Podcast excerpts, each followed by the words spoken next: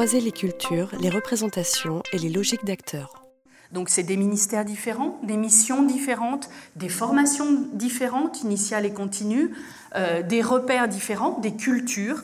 Donc vraiment dans cette question euh, de euh, réforme des rythmes et de dispositif global, il y a vraiment la nécessité de simplifier les choses pour les enfants et leurs familles, et donc nous, professionnels, de penser une cohérence globale. On entend beaucoup parler de liens et de passerelles. Un lien, c'est des relations entre des personnes, c'est ce qui sert à maintenir ensemble, à attacher, à retenir, à fermer. C'est l'engagement, le contrat, l'union. On voit qu'entre une bonne chaîne bien rouillée qui vous, qui vous enferme dans quelque chose et puis une main tendue euh, euh, qui vous invite, euh, il y a vraiment différentes manières de faire du lien.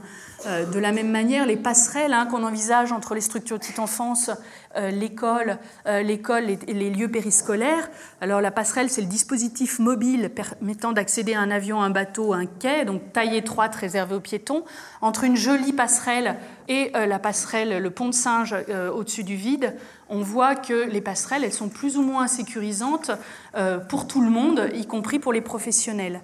Et du coup, effectivement, on collabore pour les enfants, on collabore pour les parents, mais on collabore aussi pour les professionnels.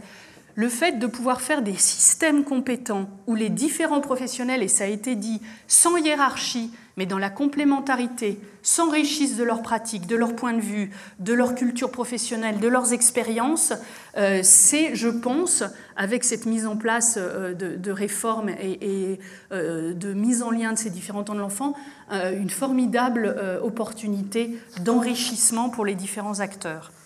Collaborer pourquoi, on l'a dit, c'est plus qu'un encouragement, c'est un petit peu maintenant aussi une obligation ça présente des richesses, mais c'est effectivement des contraintes, parce que collaborer, ça n'est pas euh, une évidence, que c'est du domaine du complexe et euh, que c'est aussi du domaine du mouvant, parce que les cadres changent, parce que les professionnels changent, les dispositifs changent.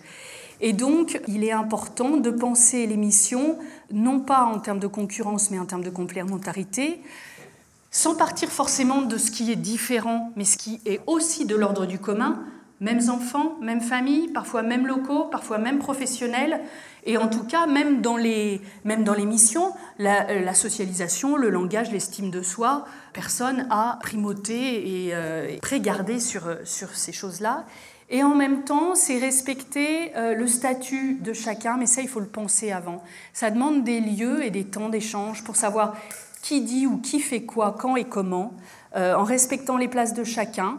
Euh, là, je parle de légitimité donnée, acceptée et assumée, parce que c'est qu'est-ce qu'on autorise l'autre à dire ou à faire, qu'est-ce qu'on s'autorise à dire ou à faire, et aussi qu'est-ce qu'on s'oblige à dire ou à faire. Parce que des fois, c'est quand même bien pratique que de se dire que derrière, il va y avoir d'autres acteurs et que sur les points parfois où ça frotte un peu, bah, on va passer le relais. Donc, comment on dit les choses aux collègues, comment on fait passer les communications et je pense que j'en arrive à la fin.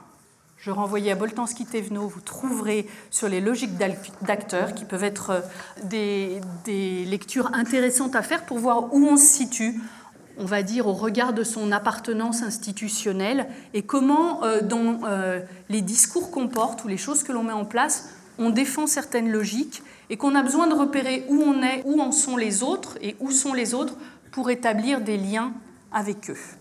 Je vous remercie pour votre attention. Conférence organisée par la Direction départementale de la cohésion sociale. Enregistrée, mixée et mise en ligne par Canopée Académie de Lyon.